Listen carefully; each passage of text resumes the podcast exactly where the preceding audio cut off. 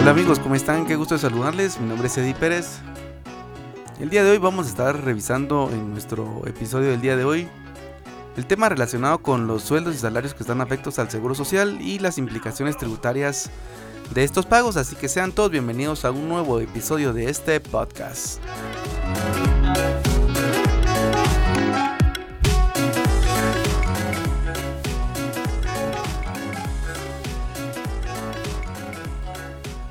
Muy bien, y para arrancar de lleno ya con este tema tan interesante que hemos seleccionado precisamente por la cercanía del cierre fiscal, ya, ya estamos en este mes de noviembre concluyendo.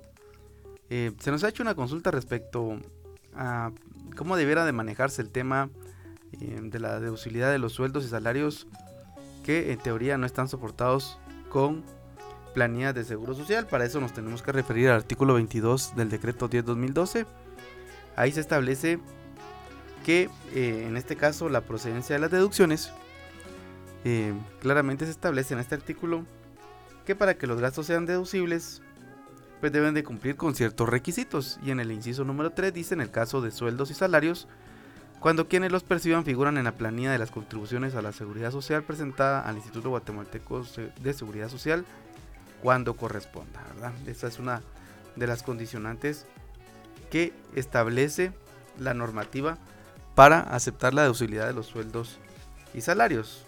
¿Y por qué razón viene eh, esta normativa a ser incluida? Pues, pues, a mí nunca se me olvida y se me viene a la cabeza siempre que lo que se estaba buscando en este caso como, como medida, digamos, de parte del Congreso era que todos los sueldos y salarios que se reportaran para efectos fiscales, pues también eh, se han reportado para efectos del Seguro Social y esto se complementa con el artículo 23 en el inciso F, ahí dice que los sueldos y salarios y prestaciones laborales que no sean acreditados con la copia de la planilla de contribuciones a la seguridad social presentada al Instituto Guatemalteco de Seguridad Social, cuando, cuando proceda, pues van a ser no deducibles. Así que, pues lo que vamos a analizar en este episodio del día de hoy, precisamente es eso, ¿verdad? Entender cuándo eh, un sueldo y salario pues va a ser deducible y cuando pues no es deducible o cuando le procede pagar entonces eh, correspondientemente las cuotas de seguridad social.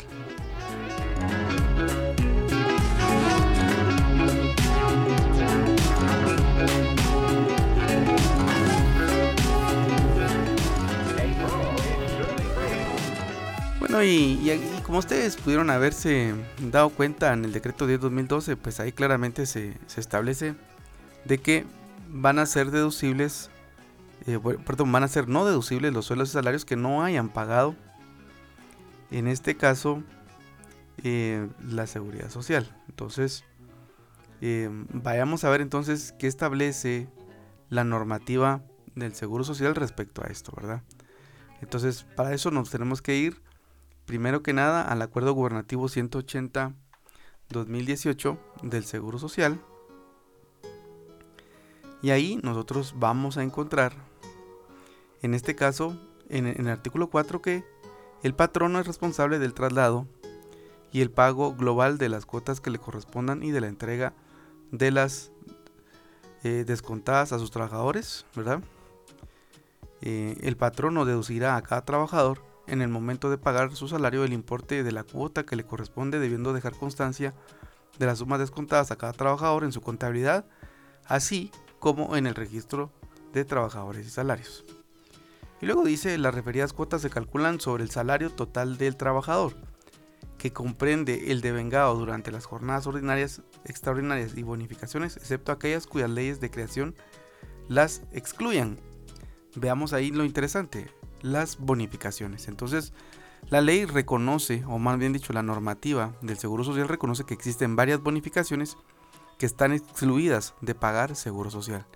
Por lo tanto, aquellas bonificaciones que no tengan esa obligación de pagar seguro social van a ser deducibles, pero no necesariamente por el hecho de que no hayan pagado seguro, seguro social como equivocadamente en algún momento se pudiese haber llegado a interpretar, pues serían no deducibles. Aquí lo interesante es que las bonificaciones que la ley establezca que no pagan o que no están obligadas a que se les descuente seguro social, pues van a ser deducibles para los patronos.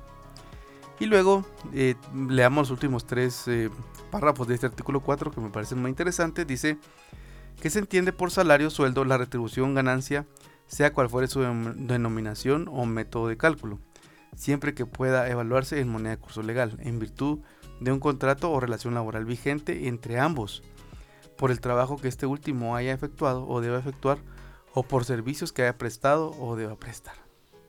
Se exceptúan los pagos que se hagan a la terminación del contrato o relación de trabajo en concepto de indemnización y compensación de vacaciones en dinero, así como el aguinaldo y aquellas bonificaciones cuya ley de creación así lo regule. No está afecto a las contribuciones del régimen de seguridad social el salario que el patrono pague a sus trabajadores en concepto de complemento al subsidio por incapacidad temporal. Em, reconocido por el instituto por accidente o por enfermedad. Entonces, si ustedes se dan cuenta, estamos dando cuenta aquí, valga la redundancia, que efectivamente no todo, no todo lo que se manifiesta como una bonificación, como un pago en favor de los empleados, pues estaría eh, sujeto básicamente eh, al pago de seguridad social.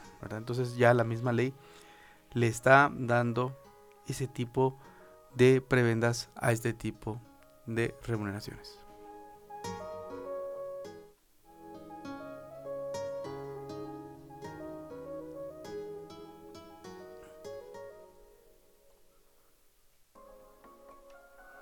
Bueno, y entonces en resumen, ¿cómo quedaría el tema de la deducibilidad de los sueldos y salarios?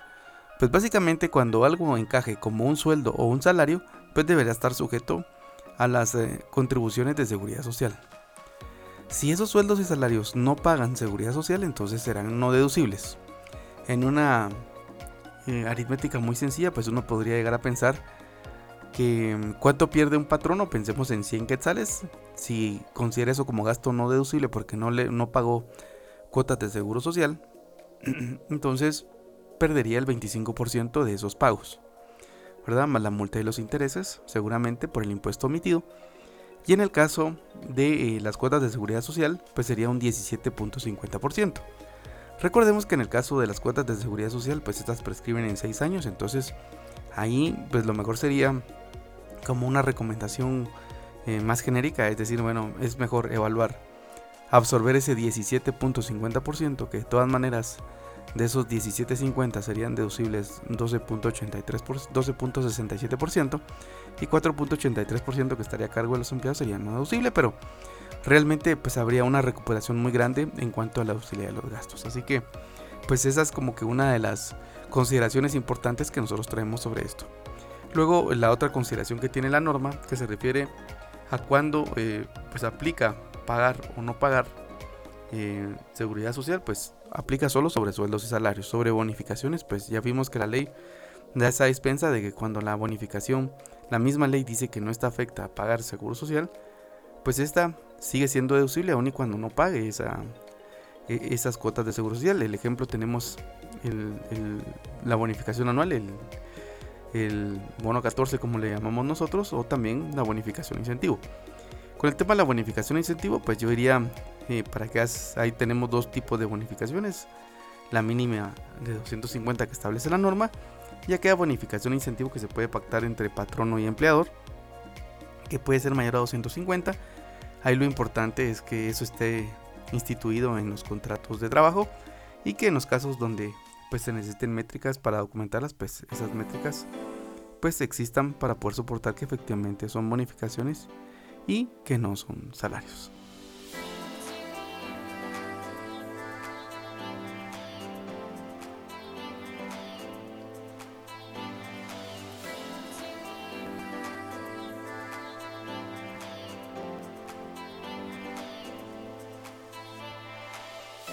Muy bien amigos, y con esto estamos llegando ya a la conclusión de nuestro episodio del día de hoy. Espero que les haya gustado este tema. Recuerden, mi nombre es Eddie Pérez. Eh, los invitamos a que nos puedan seguir en todas nuestras redes sociales. Estamos en Patreon, en Facebook, en Instagram, en LinkedIn y, y en YouTube. Así que los invitamos ahí a que se suscriban a todos nuestros canales para que puedan tener todo nuestro contenido en la palma de su mano.